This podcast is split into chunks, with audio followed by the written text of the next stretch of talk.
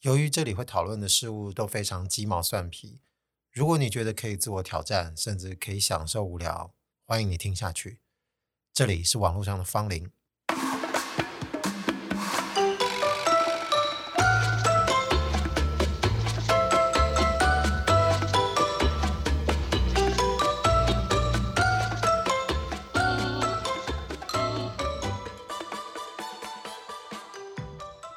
最近那个美国歌手泰勒斯 （Taylor Swift） 不是出新专辑了吗？然后呢，大破 Billboard 创榜以来第一次第一人的记录，就是同时一周里面前十名的那个单曲全部都是被他包办。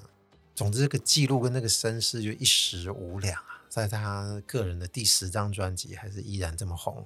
但前几天就跟也爱听音乐的朋友在讨论，就是这个听了感觉如何？我虽然不算是他的粉丝，但是因为他太有名了，多多少少一些著名的歌我们都听过。那也因为有名，所以专辑也偶尔会听过几次。但确实并不是我特别会很爱一直持续听的歌手。但毕竟以前的专辑都会全部听啊，所以如果说要给个印象，或者是要给个说法，我觉得也算公允吧。呃，他在二零年，也就是这个疫情比较大流行的时候，他一连出了两张专辑啊。一张叫《Folklore》，另外一张叫《Evermore》，这两张都是比较偏平淡一点的，就是独立摇滚民谣的这种曲风。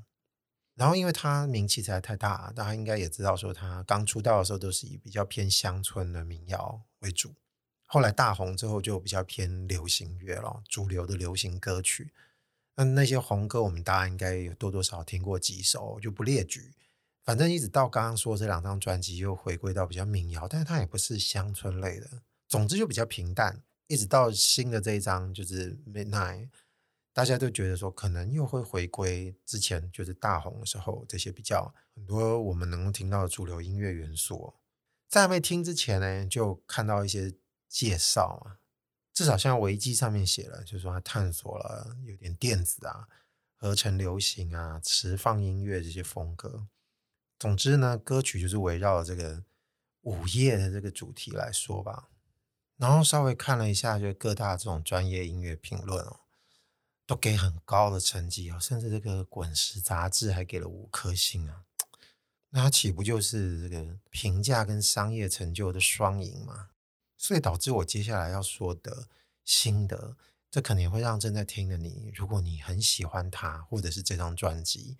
请不要太在意我接下来要讲的。我跟另外一位也常常会讨论音乐的朋友，我们就说听了这张专辑之后的心得感想。很白话的说，就是，哎，怎么这么平啊？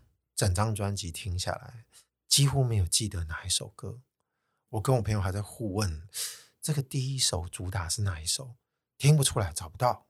后来发现是第三首，这个反英雄啊。哇，我想说，哎，安南呢？因为我比较早听。我就跟我朋友表达我的心得，就是我觉得整张专辑水准都还蛮均值的，然后也都不错，觉得每一首都蛮容易入耳的，但就是不知道为什么很平淡，我也不知道有什么歌让我印象特别深刻的。我朋友接着听完，他就说他的看法基本上应该跟我一样，他甚至给我一个更尖酸的回馈，他说他以为啊，他听了一首大概六十分钟长的歌。啊，那当然就代表我们没有觉得它很差，但就不知道为什么大家都会觉得这个东西有多棒。说真的，第一时间以流行音乐听不出这个所以然。我的意思是说，这里面所有的歌或者是歌词，它呈现的任何一个面向水准真的都不错。但今天如果换成是说这是其他某个歌手的专辑，可能都觉得这件事情也很正常。我也发表了一个意见，他也很认同。就是说，如果我的生命中就错过了这张专辑没听，我一点都不觉得可惜。可是他是泰勒斯哎，你敢嘴？这当然因为这个专辑太红了嘛，所以我自己的社交媒体上面，朋友们发表对这个专辑的评价也是会看得到的，大家都是给予很不错、很肯定的回馈跟反应。这就导致我跟我这个同样意见的朋友私底下在聊的时候，我们就更迟疑了。那当然，我这个朋友我觉得还好，因为他这个社交平台用的比较少，比较低调，他可能不会像我一样，就是这种发表心得的苦恼。我必须承认，我到现在曾经有说过想在脸书上就是稍微嘴几句，最后到目前为止录音的时候都还没说，那还不如在网方这边就对着大家都不认识的彼此讲。我觉得这张专辑真的很普通。他当然有想探讨的部分，他在音乐上面也有一些听起来蛮细致的地方。但是你说他有多么探索，或者是说他试着去做出一个什么样的局面？毕竟当他自己觉得自己是一个大名鼎鼎的歌手，你要在音乐上面做出一番新的成就，可能大家都会等着看吧。就如同这就是华语的流行音乐界，大家常常都会看周杰伦。那最常说的就是他十几年来、二十年来一成不变，巴拉巴拉巴拉什么的。有些歌手，我觉得我们不会太去这么说计较这件事情，因为我明明知道，觉得他的路线是如此。我也希望他不要变太多，每一张专辑听起来都很像。但我心里有种感觉，就是这不适用于泰勒斯。你说他这张专辑嘛，没有新东西嘛，也不是没有。这些曲调，这些在说的事情。也都有那么点意思哦，但是你要我老实说，他有没有办法打进我人生中绝对不可错过的流行音乐专辑？这绝对是无所谓了，就不用，没关系，我没听到也无所谓。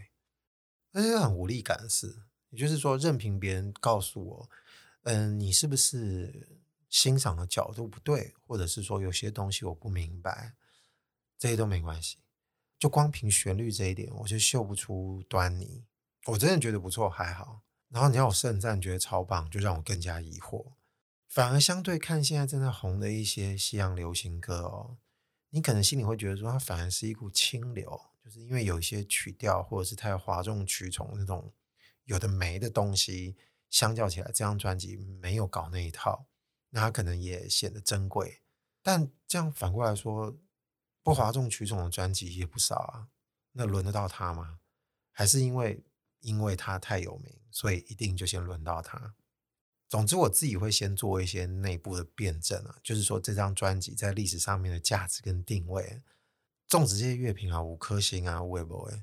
要不然就是这个商业表现实在太抢眼了，我是没办法说服我自己了。我觉得唯一剩下一个可能是什么？就是说听音乐没听很多的人，泰勒斯可能反而变成是他的一个窗口，也就是说。品味的训练啊，曲风的探索啊，这些东西它可能都有办法让你获得一个还蛮好的位置。但是如果你是一个以主动听很多种音乐的人来说，我必须承认，就没有必要。我不想花太多时间去赞美这张专辑，而且这会导致我不由得想起往前推他红的那几张专辑的某些歌，我甚至会细分到 MV 哦，我都会开始找一些我觉得。以前感受到的一些特性，但是真的确实不大好说。毕竟这就是流行作品，你要从里面找出什么自己都没发现的弦外之音，这个是不是有其必要？我都本来觉得还好，反倒是从这张专辑开始，会让我更主动的、更积极的去想这些。但我觉得今天也许 也不是主题，说要探讨他的专辑啊。要不然你想，我的节目做到八十几集，好像也很少，就是专门在针对主流音乐在做那种。乐评式的探讨，重点是我觉得你不认同，我也不会觉得怎么样。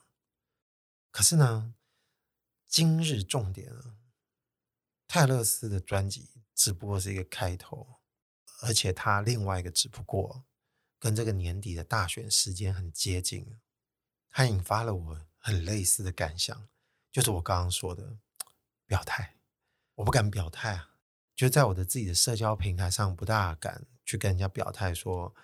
哎，我觉得这个东西好或不好，或者是我觉得我自己的理念是什么，我自己的看法是什么，我觉得应该要选谁比较好。其实关于政治这件事情，真的很少讲。我记得我前几集有一个是关于这个台大这个校风的事情，我有点意见，但纯粹而言，它也不完全碰触是政治。不是说我要完全抗拒讲政治这件事情，只是说觉得好像没有什么兴趣好说，而且它确实是太敏感了。这就牵涉到我刚刚围绕那两个字，就是表态啊。你会发现，其实，在很多事物上面，我们可以看法不大一样。就像我可以很放心的去说，我觉得泰勒斯这张专辑真的很普通。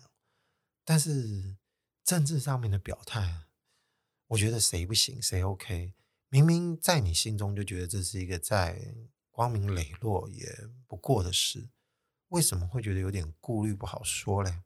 这导致我刚进录音室之前，就脑子一直在盘算，就我在麦克风前面会说出什么。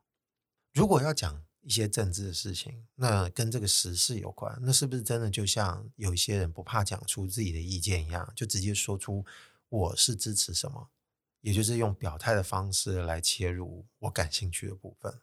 但同时，这个有顾虑哦，不敢表态的心情也同时在拉扯的。因为阐明一个立场，尤其是在政治上面，会造成一些分众，这似乎其实无可避免。到最后，可能只会问自己一个问题：就是你勇不勇敢？你敢不敢说？你说完之后呢，是不是本来对你还有点兴趣的一些听众呢？因为政治这件事情实在是太终极的分歧了，所以他听完就会想要跟你说拜拜。但如果问自己问到这个份上，好像也没什么关系啊。说真的，我自己在乎吗？好像也还好，我也很在乎，只不过是我好像没有想要这样去讨论这件事。而且我相信，就是在直接去分析一些政治人物，或者是做一些催票，或者是理念上面的解说，我觉得自然有人会说得比我们还清晰。听的各位，你们应该都会有自己接收讯息的方式，跟自己的喜好。那我们没有办法去说谁的比较好，谁的比较不好。我相信其实是能说的。刚刚说其实没有办法说谁好谁不好，这其实有点伪善，心里还是会觉得你的身边有些朋友，有时你也会觉得他怎么这么容易就相信了某个讯息，或者是这么容易就被某个立场给收编了，你就会觉得很不爽啊，你这样不行啊，傻或什么的。那你说不好讲，是因为你觉得好像出于某种尊重嘛？因为难保别人也不是用这种角度看自己的。那我们谁能说谁高于对方？但为什么我刚刚说，其实讨论到这个点上，通常都在这个层次上面，像刚刚那些字眼，对话来对话去的。那为什么我会说有点伪善？因为如果你觉得你自己相信的那一套才是你真心承认的，我认为真心来说，你给予他的尊重，并不是因为高低，而是如果你真要问我，我还是认为我信奉的这一套还是比较有说服力。只不过是暂时可能不小心会用高低之分来讨论，会会让人家感觉，哎，你是不是太傲慢啊？你凭什么瞧不起别人的看法？常常自我辩证也会停到这一段就不敢下去了，因为我们人可能会发现，干自己其实还确实在这件事情上都有自己的傲慢之处。那你赶快远离这个傲慢，所以你会告诉自己不要这样想。但有时候会有一个情况是。你没有试着让自己先承认这个傲慢，你可能走不大下去。我们可能想过说，敢，对，我就是真的觉得傲慢这件事情，我真的觉得你有问题。那要不大家来吵嘛？但吵呢，在我现在的定义上是比较偏向应该是良性的对话类别啊，而不是说我要跟你叫骂，就是对于各种不同立场的人取一些不好听的绰号。我们不是常常听到那些什么？什么绿枝蓝丁啊，什么塔绿班一四五零，会不会？那个讲给自己人听，一定是蛮爽的啦。只不过说，它就是一种吵架嘛，仿佛我们会退化到年纪很小，在那边吵嘴啊，那边呃不不不不，你说什么我听不到，不是我不听这样子。啊，另外小朋友听到的眼要被洗，就开始互相踢对方啊，要不然就扯头发啊，要不然就破坏对方玩具啊啥。这个能对照啊，因为我们知道，如果是这样子的吵，发现类似的行为都很像。可是像我自己而言，就比较少表态，或者甚至我也不打算这个节目里面直接说我自己的倾向是什么。但是，并不是说一定是避战，就是你完全不想跟别人讨论这件事情，而就是反过来，我觉得如果是在一个比较合适的场所，我觉得无所畏惧，大家互相说，我觉得这是没有问题的。但是那种吵架，我觉得太容易会太激情了。而且我也知道我自己是很容易会被激的人，在那样情况下，事后可能会觉得很后悔。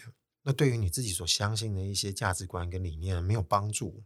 但如果真的要战的时候呢，我觉得应该是不惜一战。这所谓不惜一战，大概是怎么样子的感觉？就是我不怕你试着要说服我，因为我也试着要说服你。有些人可能会觉得，哎呦，你要试着说服我，好讨厌哦！你干嘛这样对我啊？我其实有一个建议。就是你为什么不听听他？为什么要试着说服你？你知道，其实不止在政治议题上面，就其他的事情，你可能也会觉得别人说了你不认同的东西，他试着要说服你的场景，其实通常在于你的嘴巴没有被胶带封起来吧？不是说你要跟他吵，而是他说完一段之后，你也可以表达你所表达的。那反过来，你是否也可以说服得了他？可能别人会觉得这很伤神啊，就觉得我又不好辩，我也不爱说话，我为什么要浪费时间跟你讲这件事情？那如果你不想说，你至少也可以选择听完他说的，你再做判断是否要离开。因为对我而言，其实应该跟很多人都很像，从小到大，对于政治呢，第一时间所认识的，到后来长大形成的样子，其实都有点不大相同。我记得我刚懂事的时候，都会觉得政治很脏啊，不想去思考，不想去支持谁啊，都会觉得不管是哪种立场的人都是有问题的。当然，现在已经不这么想了。但我回想起造成我的改变，总是会有一些契机。有些人可能他会认为他的人生中应该是发生了一些事情，可能有一些苦难跟他原来的价值观产生了冲突，他才会去思考那件事。但我相信一定都还存在更细的时刻，这个细的时刻就是你会看过别人说了什么东西，不管是文字还是当面对你说，还是你在媒体上面看到别人说了什么话，也就是它都是一个话语啊。曾几何时，它就钻进了我们的脑袋里面。这是可以被接受的，你真真切切的觉得是被说服了。被说服的那一刻，其实你不会觉得丢脸，或者是觉得哎呦，以前的自己怎么那么差？因为你会觉得有一种没有办法回避的东西已经摊在自己面前了。如果我还回避它，那我一定觉得我自己有问题。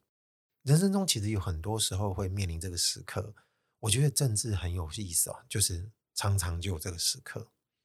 当你会发现有些人很啰嗦，或者是他长篇大论的讲这件事情的时候，我们选择性会觉得哎呀烦啊，避开啊，更不用讲，就像我自己本身这个求学的环境，不厌其烦的重申，就是我自己本身学设计的，那在校园的时候，其实常常都会有一些辩证啊，或者是你要阐述你作品的时候，其实老师一定会质疑，用各种不同的角度去问你的概念，或者是你所照顾到的层面够不够多，等于说他在这个脑内活动上面。辩论这件事情，或者是受检验这件事情，其实，在我们这个设计系的背景上，其实很容易会遇到这些拉拉扯扯。那你说，在这样子的环境下，所有的生活面貌所遇到的事情，它都该被我们检视，或者甚至讨论，甚至热烈的去探索。每件事情都感到兴趣的话，政治绝对不会是在这个之外的。所以，它就像是我们平常在做这个设计的时候。自己所相信自己的概念，或者是相信自己的价值观，常常有时候是在一个老师突然说了某个东西，让你觉得当头棒喝之后，你才会发现，干他说的有道理，并不是完全是出自于他的权威让你听话，因为你不服就是不服的。当然，有时候我们必须承认，权威的场景会让你处在一个比较容易听得下去的状态。就像我知道这是泰勒斯，我就愿意花一两个小时好好听他的专辑一样。当这个机会的大门一敞开的时候，如果真的是具有说服力的，我觉得那个时候就是自我的考验时刻来临了。我觉得不妨大家可以回想一下，就是我们人生中有没有过类似这个时刻来临，或者是其实针对这个政治议题也已经有过，或者是曾经发生过的时候，我们到底是怎么去面对这种感觉？我觉得这是一个很严重的分水岭，大概就在这个时刻开始产生一些变化。有人跟我说，这个生活的背景条件不同啊，因为毕竟在台湾这块土地上，可能有分本省、外省、原住民啊，这些生活背景会导致你关于本身是不是具有某些既得利益，会让你产生不一样的人生观。但我觉得这个当然都是基础，可是你只要活在世上，你一定会收到很多讯息。你会受到一些质疑，或者是你会受到一些挑战，或者是因为你看到你所信奉的人受到一些挑战或者诋毁的时候，你要怎么去面对？你本来觉得这个东西是认为是正确的，是值得信赖的人事物，他应该要怎么重新被自己看待？如果我回想起在听到具有说服力的话语的时刻，我的潜意识是决定拥抱他的，跟我潜意识是决定干你说的，我不想听。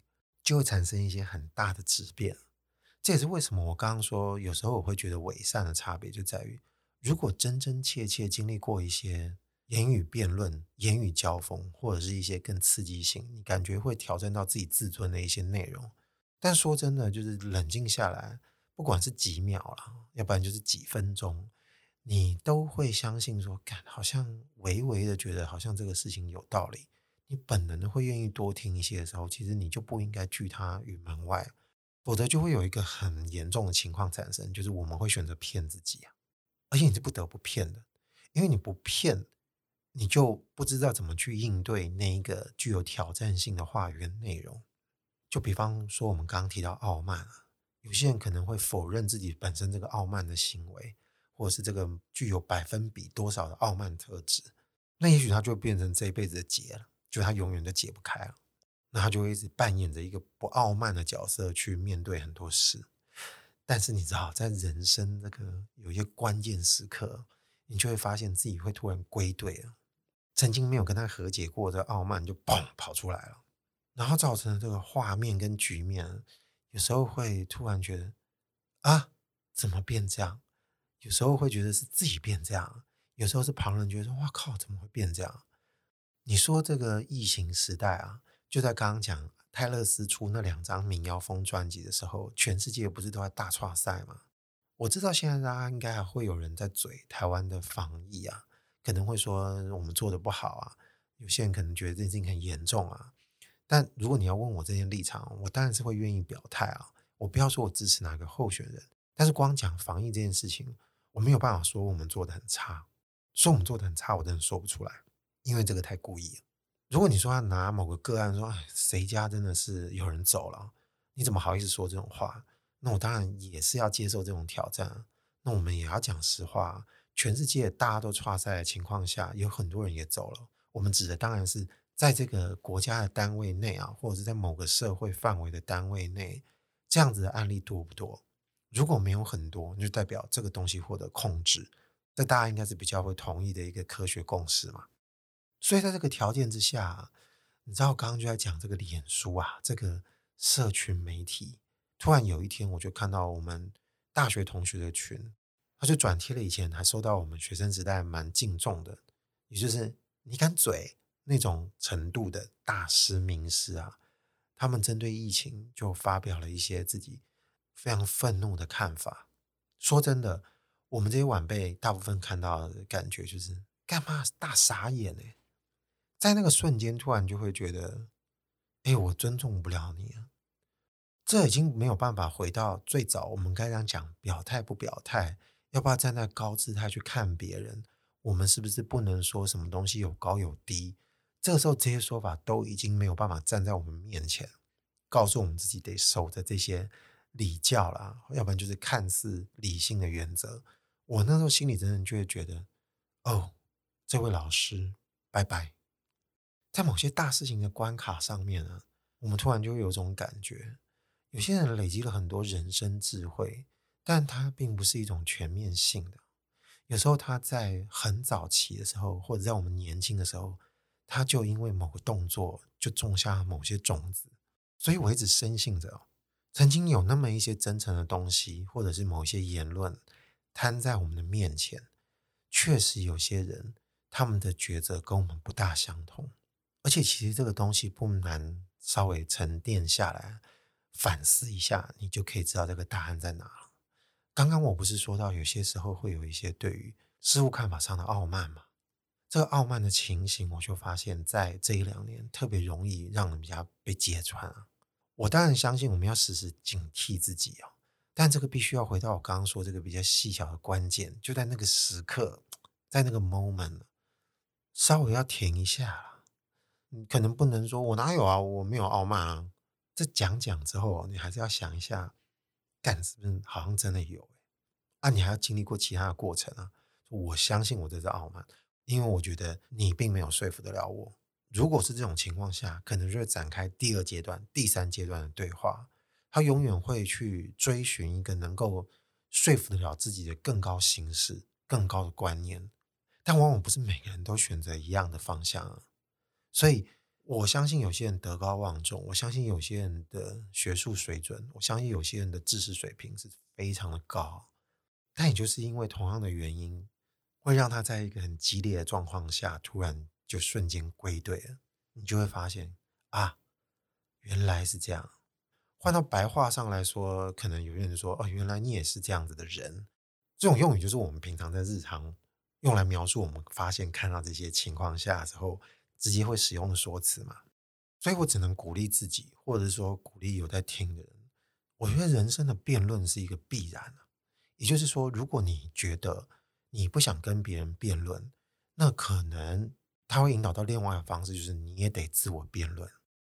其实你只要逃避，你就会发现有一种截然不同的情绪，它接下来就会伴随你大半辈子。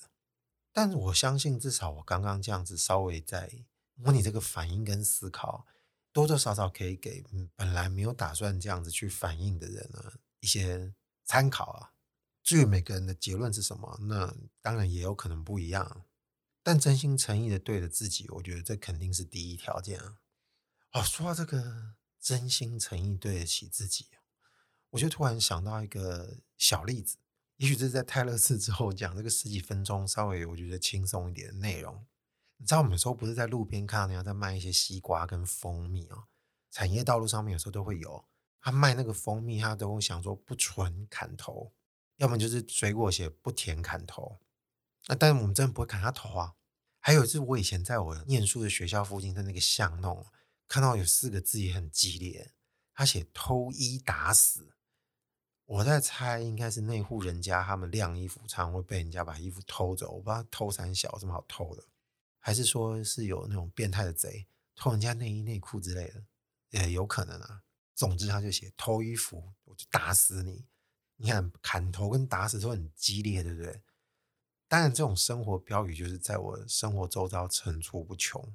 我印象最深的是一个，我以前去拜访我的大学同学，他的宿舍呢，楼梯间那时候被人家贴了一张告示，看那个告示大家就懂了是怎么回事哦。这楼梯间上面贴的是“在此倒垃圾者是猪”。看到那一则标语，你就大概猜得到，一定就是有人啊，顺手就随便把垃圾就丢在那个地方，然后可能想说，有些其他看不过的人，就算了，帮他拿去丢。经历过一次两次之后，造成一个习惯，可能就会有人说：“哎，有人都帮我收，哎，所以我就把垃圾丢在那边吧。”可是那毕竟不是我生活的领域啊，那是我同学住的公寓，所以难免面对那样的标语的反应就轻浮一点。但这个很值得拿来被讨论，或者是被谴责哦，因为他写的并不是抓到丢了要打死，或者是给你阿鲁巴，他不是这样的内容，他写的是是猪啊，所以他不是威胁，他是一种谴责，他甚至是在你的人格上面给你做一些否定啊。我事后就跟我同学在讨论说，干还是拿去丢啊？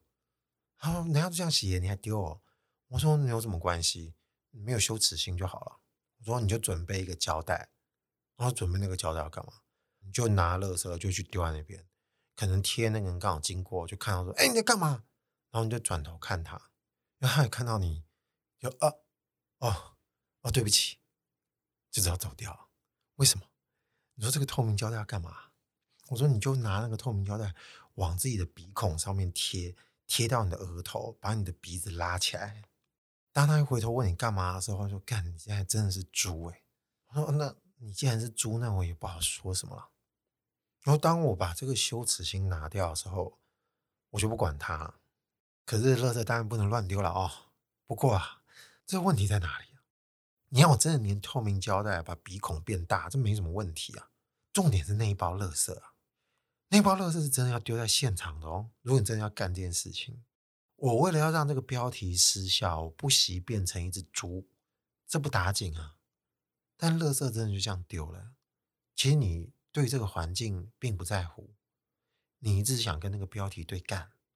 平常可能在这个之前也不是我们丢垃圾的，结果变成我们丢了。如果今天大家吵成一团，我还可以甚至说什么那种鸡掰话哦，说谁要你要贴，你贴了我就这样搞。你说这听起来欠不欠揍？旁观者的我们现在都觉得很欠揍，对不对？但是我们会不会觉得现在很多人就在干类似的事？我看别人的谴责很不爽，那我就要给你这个谴责人好看。但当然也没有在想他为什么要谴责这件事情。我有稍微先想过一下，这个谴责的出手方式到底合不合理、恰不恰当？他是不是真的觉得很困扰？或者他纯粹就很机车。如果说他真的是很机车，我一定要用这种方式去丢垃圾吗？因为垃圾真的不应该丢在那吧？自己的垃圾不就应该自己丢吗？所以我们可以试着看啊，看这些要出来选的政治人物啊。我觉得同时我们可以看自己，这是看自己什么意思？就是当我们看到他们在说的一些证见，或者是他们当在说一些其他人的不是的时候，或者是在说自己的东西有多好，我觉得他都值得我们再看看我们自己当下对那个东西反应是什么。就像刚刚说这个对于楼梯间的环境一样，爱护这个环境，我们可以上纲到。就是爱护我们现在的这个家园吧。那爱护再讲爱喽。如果我觉得他对这块土地没有爱，或者是他导致我对这个土地也没有爱，要不然就是他要骗我，也有可能，对不对？他要告诉我他很有爱，结果没想到我这边产生不了爱，干，那一定有问题。我觉得这个跟我们刚刚说的，在那个人生啊，在很多细微的时刻有这个小岔路的选择一样。没有爱，我应该就会 say 拜拜。就像我看着以前的那些老师，他们的愤怒一度会让我以为那个有爱，结果没想到我没有接收到那个部分，所以干，只能 say 拜拜。好了，时间也差不多，我真的要 say 拜拜了。网络上的芳邻，我是阿贵，今天就先讲到这边喽，拜拜。